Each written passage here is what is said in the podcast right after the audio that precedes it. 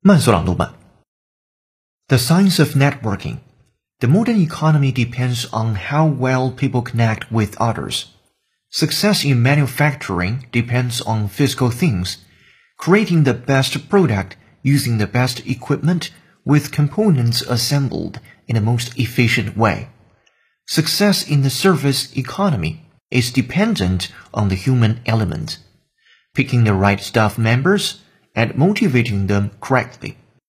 If manufacturing is akin to science, then services are more like the arts. Motivating people has an extra complexity. We just do not know when they are being manipulated.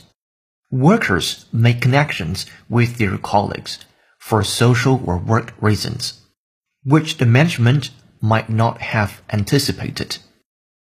Marissa King is professor of organizational behavior at the Yale School of Management, where she tries to make sense of these networks.